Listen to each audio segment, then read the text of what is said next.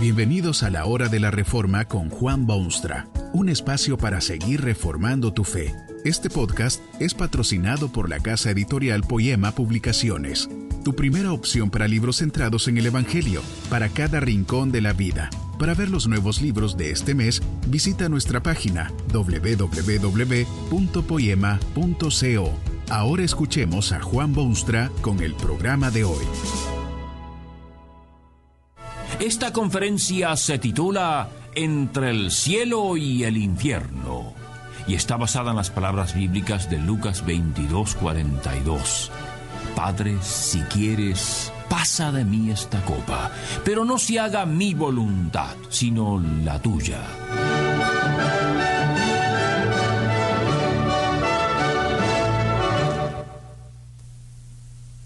Dice la palabra de Dios que en el amor no hay temor, sino que el perfecto amor echa fuera el temor.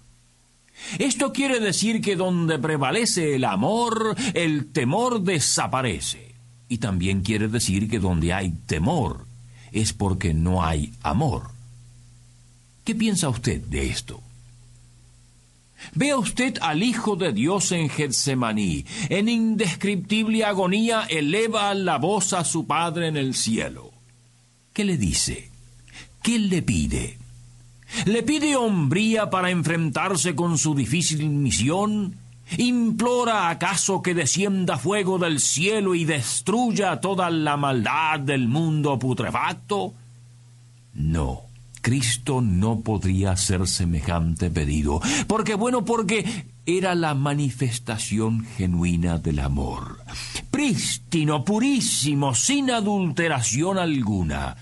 ¿Cómo podría Cristo pedir que se destruyese y aplastase la preciosa vida humana? Era amor puro. Pero, ¿qué es lo que le pide al Dios soberano? Esta es su agonizante petición.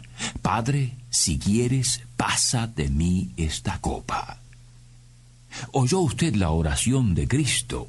Su corazón, sus venas, su ser todo se halla bajo la influencia del temor.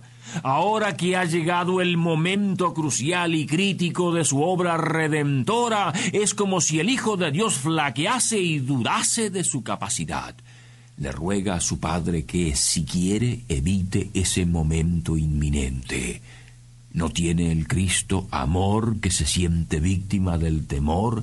¿No dice la Biblia que el amor echa fuera el temor? ¿Qué le ocurre al Cristo de los siglos? Es necesario entender bien lo que está pasando en aquel huerto de Getsemaní. Usted ve allí al magnífico Hijo de Dios entre el cielo y el infierno. Una evidencia más del elevadísimo costo de la salvación del hombre. Jesucristo se vio sacudido entre el cielo y el infierno como una pelota de tenis que va de una paleta a la otra y de vuelta nuevamente para rebotar otra vez en dirección opuesta. Entre el cielo y el infierno. En el amor no hay temor, amor y temor. Dos mundos radicalmente opuestos. Uno es el mundo del cielo. Allí el amor es efectivamente sin temores de ninguna clase. Eso de echar fuera el temor no tiene significado en el cielo, porque en el cielo no existe el temor. Es el mundo del amor supremo. El otro mundo es el del infierno. En el infierno no hay amor en el temor. El temor es tan espantoso, tan profundo, tan arraigado que no tiene posible comunicación con el amor. En Getsemaní el Cristo está siendo atraído y rechazado por esos dos mundos, entre el cielo y el infierno siente inmenso temor.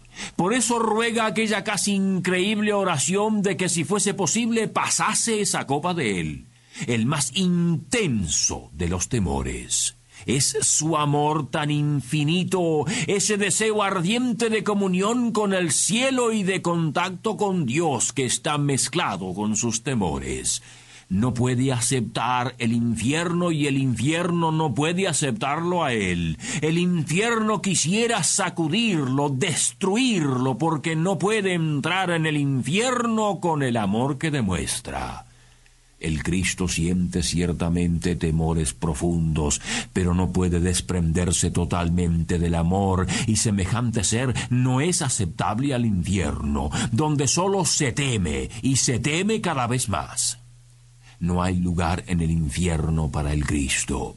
Si blasfemara y maldijera el amor completa y totalmente, entonces sí, las puertas del infierno se abrirían de par en par para recibirlo con música infernal.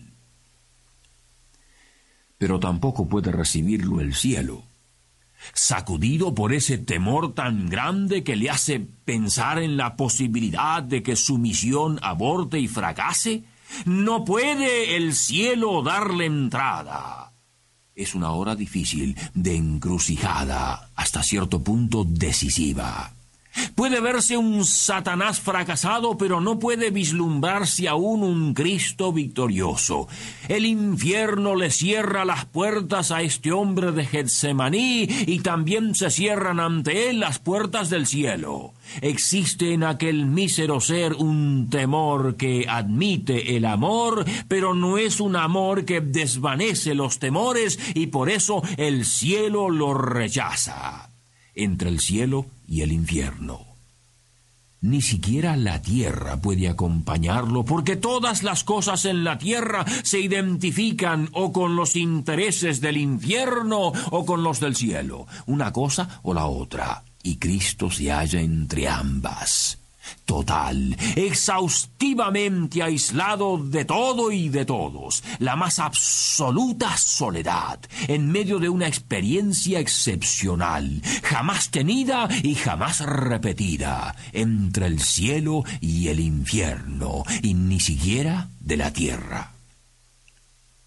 Usted puede captar algo de la medida del sufrimiento de Cristo, no puede echar fuera el temor, no puede lanzarse con toda su alma en los brazos poderosos de su padre amante. Tampoco puede groseramente blasfemar en contra del nombre de Dios, negar su existencia, escupirle en la cara, darle su espalda. No puede. De ahí su sufrimiento. La historia se bate en batalla mortal en aquel momento del huerto de Getsemaní. Las fuerzas del infierno y las fuerzas del cielo y las fuerzas de la tierra se enfrentan en batalla decisiva.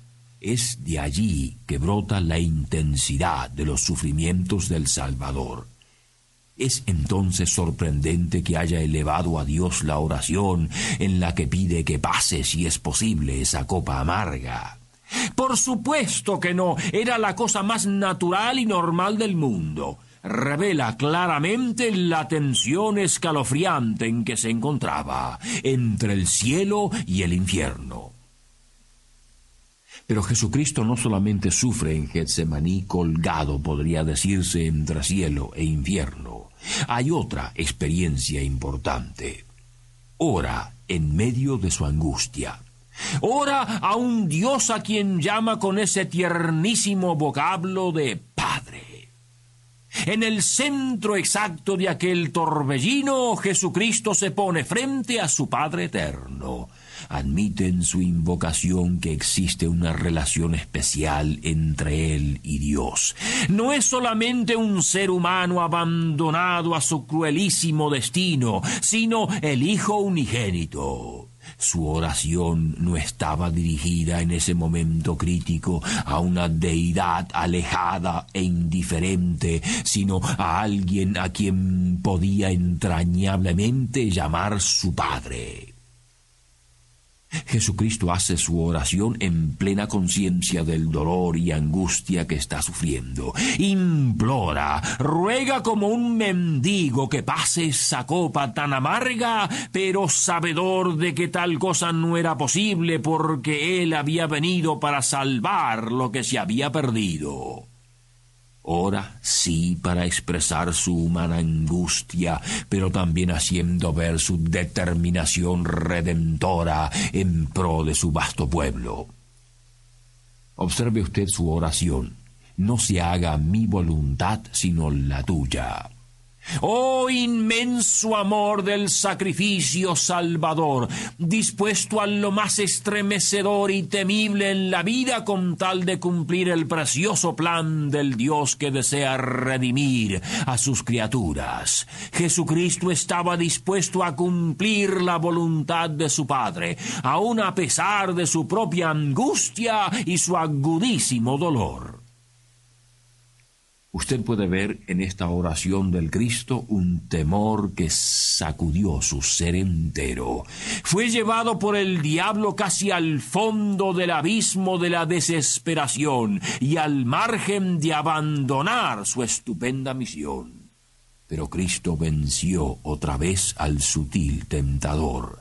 Se vio abandonado momentáneamente por las fuerzas del cielo, pero supo doblegar su espíritu y humillarse de nuevo y pedirle a Dios que siguiera firmemente en hacer su voluntad estuvo aislado completamente de la tierra y sus habitantes, pero con un sano y clarísimo propósito. Esos sufrimientos suyos resultarían en beneficios extraordinarios para su pueblo. Si hubiese caído vencido por el temor y fracasado en su plan de sufrir por el pecado humano, no habría hoy esperanzas de vida nueva para el desesperado mortal.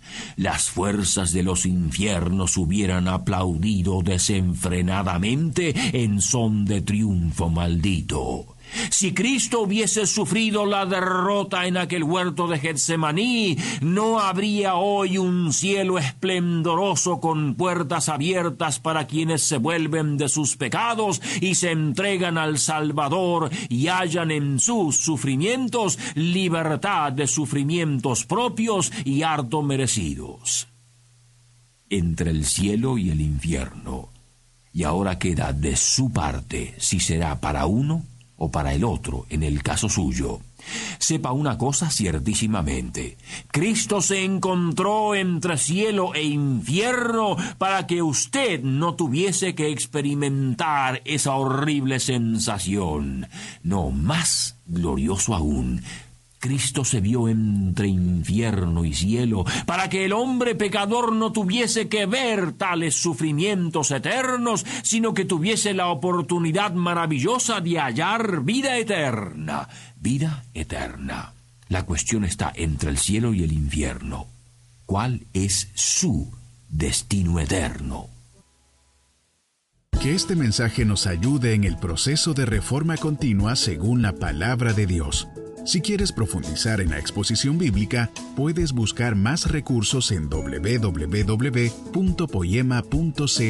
Allí encontrarás libros que te ayuden a entender la palabra de Dios y aplicarla a tu vida.